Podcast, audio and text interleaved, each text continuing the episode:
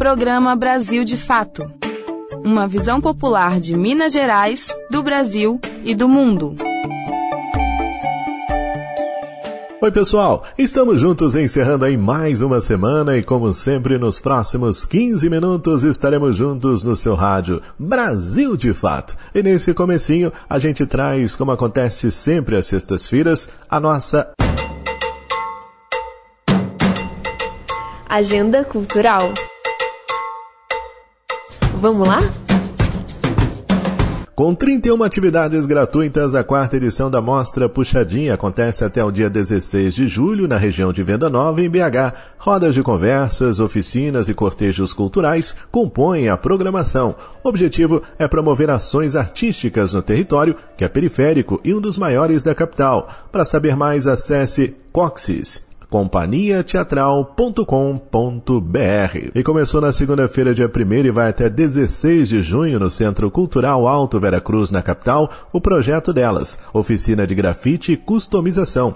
A iniciativa tem o objetivo de contribuir com a inserção das mulheres no mundo das artes. A programação é gratuita e acontece toda quarta e quinta até a data do encerramento do evento. E entre os dias 8 e 19 de maio, o Núcleo de Produção Digital de BH organiza um workshop sobre cinema negro negro brasileiro. Os encontros são virtuais na plataforma ead.pbh.gov.br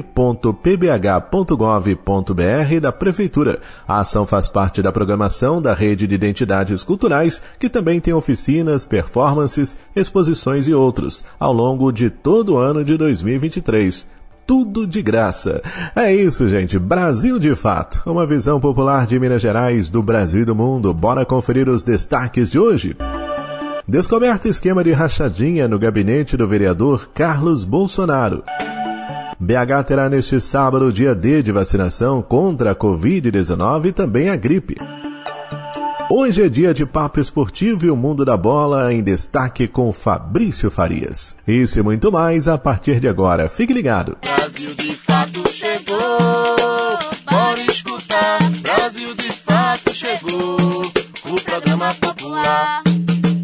Você está ouvindo Programa Brasil de Fato. E depois da operação de busca e apreensão na casa do ex-presidente, acarretando na prisão de ex-assessores, seguranças e descobrindo até a falsificação de documentos, entre eles o cartão de vacinação, um novo escândalo põe novamente a família Bolsonaro sob holofotes. É que o Ministério Público descobriu um esquema de rachadinha no gabinete do vereador Carlos Bolsonaro, do Republicanos. De acordo com o documento, o chefe de gabinete recebia dinheiro dos servidores. Quem conta essa história pra gente é Gabriela Moncal. O Ministério Público do Rio rastreou transferências que dão indício da prática de rachadinha no gabinete do vereador Carlos Bolsonaro, do Republicano.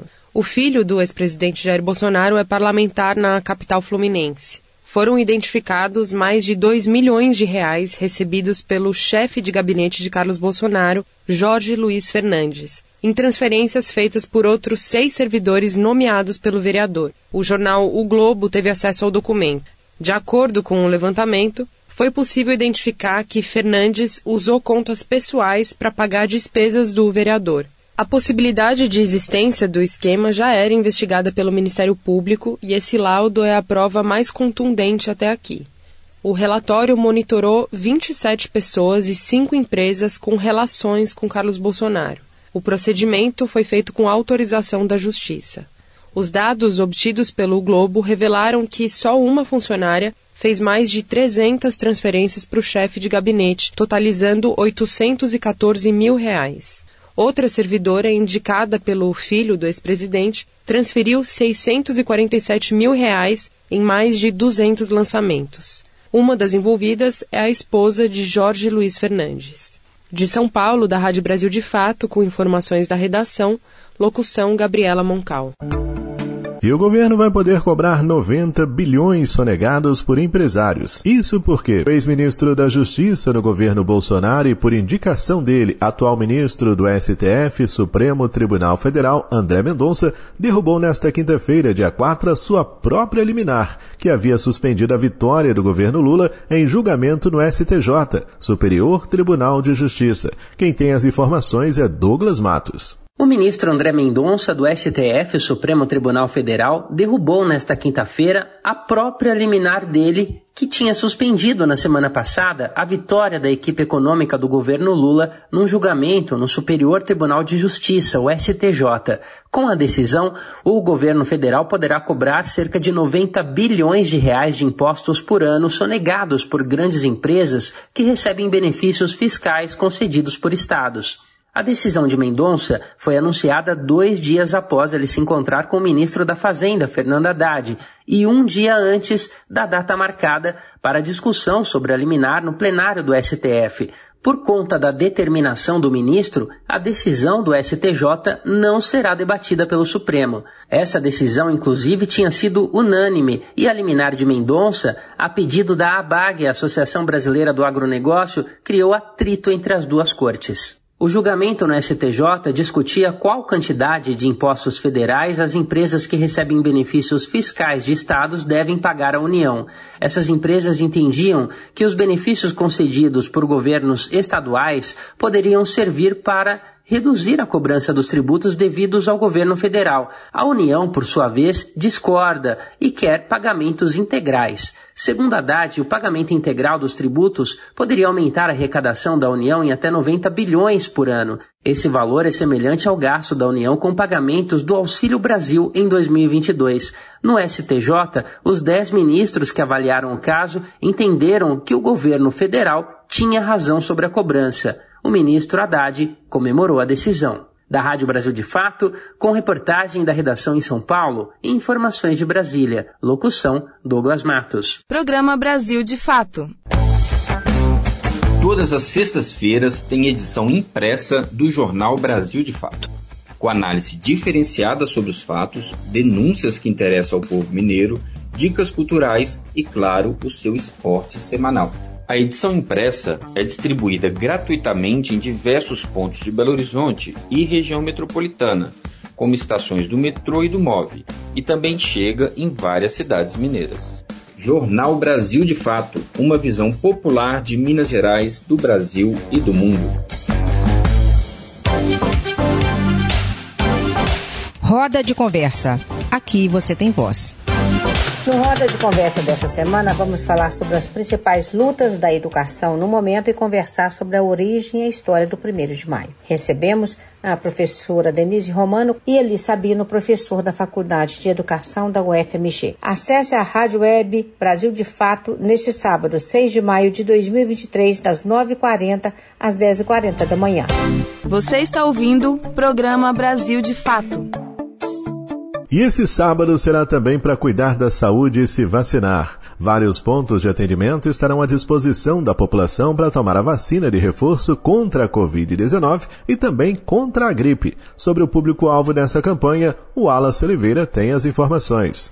A Prefeitura de Belo Horizonte promove no sábado, dia 6 de maio, o dia D de vacinação contra a gripe e a Covid-19. Das 8 da manhã às 5 da tarde vão funcionar os 152 centros de saúde de BH, o Centro de Atenção à Saúde do Viajante no bairro Funcionários, o Shopping Estação, de meio-dia às 7 da noite, e a Faculdade Una no bairro Lourdes, das 8 da manhã às 4 da tarde farmácias parceiras da prefeitura também vão aplicar doses da vacina contra a gripe. Podem se vacinar nas unidades idosos a partir de 60 anos, gestantes e puérperas até 45 dias após o parto, pessoas imunossuprimidas, trabalhadores da área de saúde, pessoas com comorbidades, professores de educação básica e superior nas redes pública e privada, agentes das forças de segurança, Forças Armadas e Salvamento, caminhoneiros, trabalhadores de transporte coletivo e funcionários do sistema prisional. No ato da vacinação, é preciso apresentar documento comprovando a função.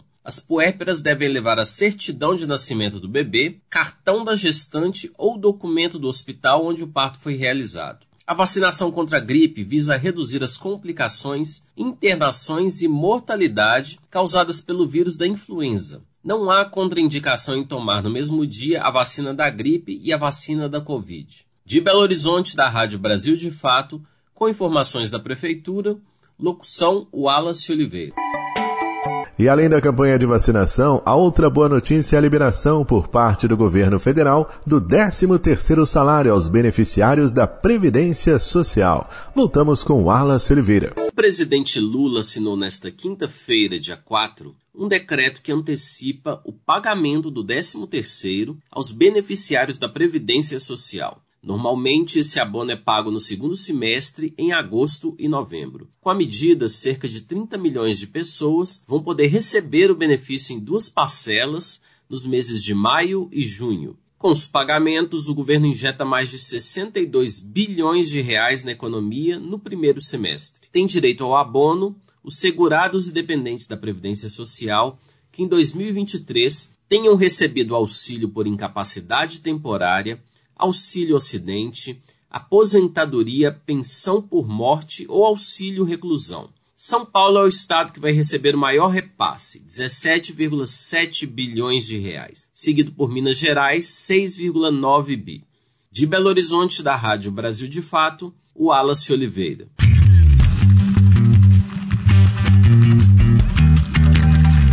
Resenha Esportiva.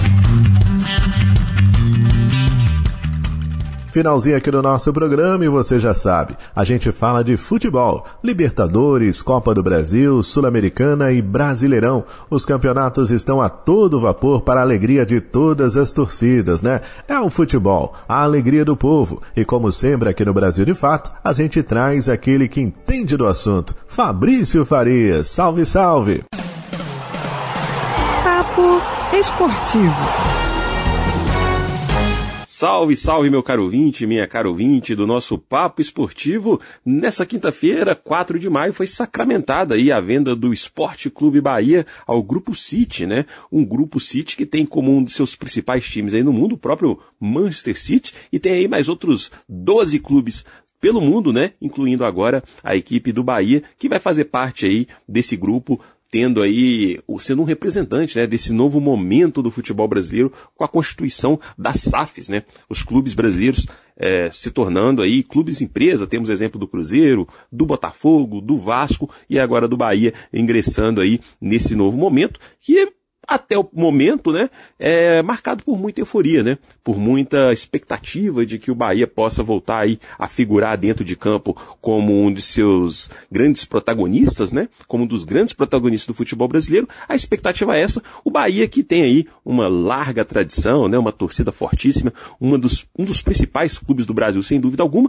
e o Grupo City assume aí realmente o comando, né, dessa SAF baiana, é, prometendo manter essa ligação, manter essa força, aliás, potencializar toda essa força, todo esse potencial que o Bahia possui. Outro clube aí do Grupo City, né, o Bolívar da Bolívia, acabou que na noite de ontem fez 4 a 0 no Cerro Portenho fora de casa, né? Então aqueles aquela velha máxima, né, de que os clubes bolivianos, eles jogam bem em La Paz, mas quando saem ali das, da altitude, acabam não desempenhando um bom papel pelo menos na noite de ontem, não se fez valer. Né? O Bolívar, capitaneado também pelo Grupo City, parece vir aí também com uma proposta, um projeto de mudar a perspectiva do clube é, dentro do futebol sul-americano, né? Que de fato a injeção de todo esse dinheiro, de toda essa, essa estrutura né, gerencial vai trazer mudanças, né? E muitas vezes vai trazer resultados. Não há realmente nenhuma dúvida quanto a isso, né? O que a gente vai poder perceber ao longo do tempo é o futebol realmente se tornando, né, cada vez mais uma mercadoria e possivelmente cada vez mais se afastando aí, quem sabe, do apelo popular, né? A gente que já viu aí o processo de arenização do futebol e o que aconteceu com os torcedores e com a, a, o próprio calor da torcida na arquibancada, agora a gente está vendo também na mudança da gestão dos clubes. O que resta é a gente tentar acompanhar e tentar retomar manter aquela chama do futebol enquanto esporte popular, porque pelo menos no âmbito profissional a tendência do mercado, a busca pelo lucro, parece que realmente vão ser cada vez mais hegemônica daqui para frente. Eu volto na semana que vem com mais um papo esportivo de Belo Horizonte para a Rádio Brasil de Fato, Fabrício Farias. E nós chegamos ao final de mais um Brasil de Fato, com locução, roteiro e trabalhos técnicos de Tarcísio Duarte, coordenação de Wallace Oliveira, produção da equipe de jornalismo do Brasil de Fato. Aquele abraço a todo mundo, tudo de bom, fiquem com Deus, excelente final de semana e até a próxima. Tchau. Você ouviu o programa Brasil de Fato, uma visão popular de Minas Gerais, do Brasil e do mundo. Acompanhe mais notícias no site brasildefato.com.br.